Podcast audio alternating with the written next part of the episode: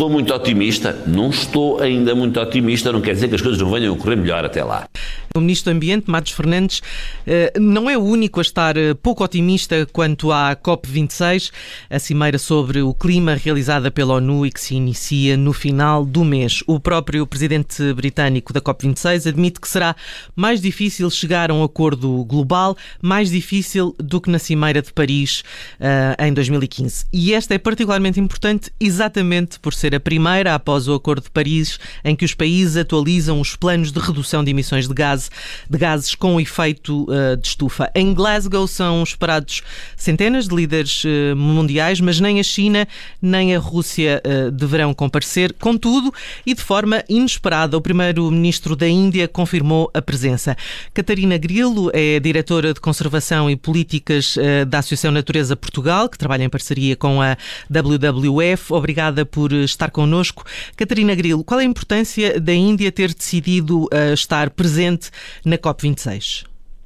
Boa tarde, obrigada também pelo convite. Uh, bem, a Índia é uma das grandes potências emergentes em termos de emissões, portanto, o interesse em estar na COP é certamente muito bem-vindo e mostra como este país uh, percebe, por um lado, que tem também um papel a desempenhar na redução das emissões e que também uh, as, os seus cidadãos já são uh, gravemente afetados pelos efeitos das alterações climáticas. Mas isso uh, pode traduzir-se na prática uh, numa uh, alteração àquilo que a Índia neste momento emite em termos de gases de estufa?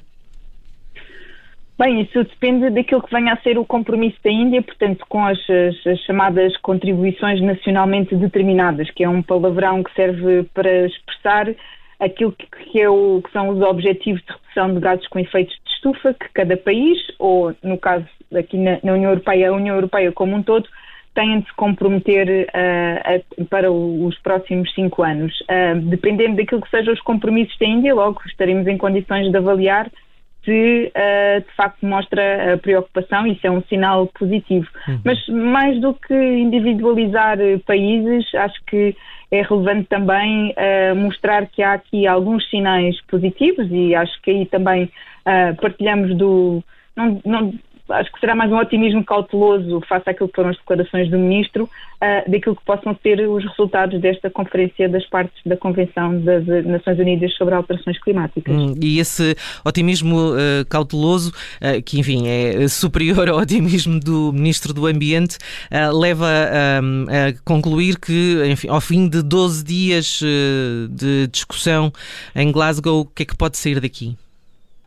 Bem, o que esperamos que, que saia, e aí sim é, é, mais a parte cautelosa do que a parte otimista, uhum. uh, é de facto compromissos do, dos países relativamente a, a, às, às, emissões que pretendem, uh, ou às reduções de emissões que pretendem realizar nos próximos cinco anos. Uh, foi dito e bem no início que esta é a primeira COP Uh, portanto, dos cinco anos passados sobre o Acordo de Paris, portanto já era para ter acontecido o ano passado, era o momento em que íamos avaliar em que medida é que estamos em linha ou não com aquilo que foram os compromissos de há seis anos, pronto, cinco anos tecnicamente, um, mas de facto aquilo que temos também como notícias recentes, e saiu há uns dias o, o famoso relatório uhum. da, das Nações Unidas do de, das, uh, o Emissions Gap Report, em que um, de facto não mostra uh, um, um, resultado muito positivo Aliás, e apesar da e lhe perguntar exatamente isso: é, é que esse estudo uh, faz um alerta grave, diz que as metas do Acordo de Paris estão em risco.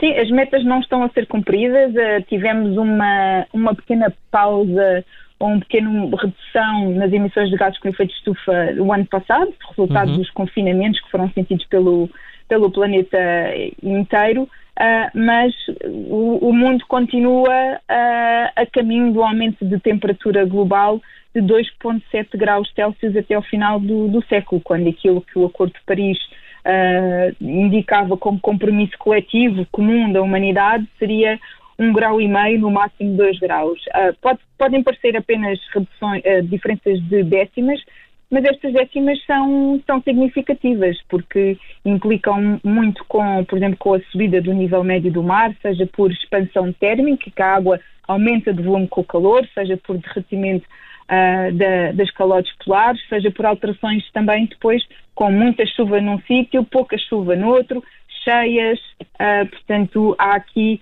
uma série de preocupações e que nos preocupa aqui a nós também em Portugal, pois Portugal está um bocadinho na linha da frente das alterações climáticas na União Europeia, um, fruto da sua localização geográfica no, no, Mediterrâneo, com escassez de água que será cada vez mais frequente. E, e qual é o compromisso de Portugal nesta COP26? Bem, o compromisso de Portugal é aquilo que já estava no seu Plano Nacional de Energia e Clima, que é até 2030. Portanto, Portugal já se comprometeu há vários anos com a neutralidade carbónica até 2050, mas o que está no seu PNEC seria reduções de 50% a 55% até 2030, face aos níveis de 2005. Mas o diabo está nos detalhes, porque o que importa não são os níveis de 2005, são os níveis de 1990 e, e para ter esta redução. Mas, mas, mas, mas porquê? Eh, explique-nos. Uh... Sim, é isso que eu vou explicar. Uhum. Se, se, nós usássemos os valores de 1990 para ter equivalente aos 2005, as reduções teriam que ser de 65% a 69% e não de 50% a 55%. O que interessa sempre para estes acordos internacionais do clima é o, o baseline, é sempre 1990. E Portugal, tal como outros países, Portugal não é a única a fazer esta este jogo com, com, com os, os valores de referência a, apresenta uma redução de 50% a 55%, que parece significativa, mas que de facto não é tanto como deveria ser se se considerasse o ano 1990 como referência. Hum. E, e, e, são eh, metas ambiciosas, mas viáveis, ou, ou nem por isso? As metas são ambiciosas uh, uh, de, usando os 50% a 55% a, a partir de 2005 e até 2030, não é assim tão ambicioso como poderia ser. Portugal teria perfeitas condições para chegar aos tais 65% a 69%. Uh, são, são viáveis, implicam obviamente uma transformação, nomeadamente em três áreas, na produção de energia, nos transportes uh, e na indústria. Uh, Portugal tem vindo a dar passos importantes, por exemplo, com a penetração no mercado das energias renováveis, precisa de, de apostar mais, não só mais, mas melhor nas energias renováveis.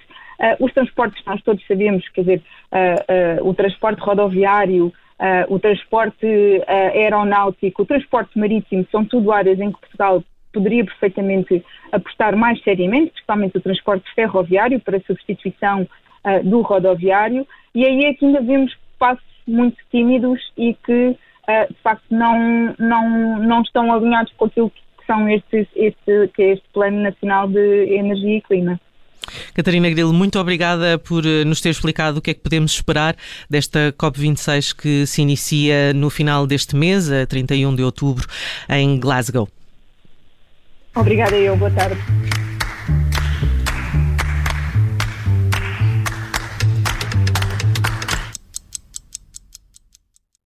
Obrigada por ter ouvido este podcast. Se gostou, pode subscrevê-lo, pode partilhá-lo e também pode ouvir a Rádio Observador online em 98.7 em Lisboa e em 98.4 no Porto.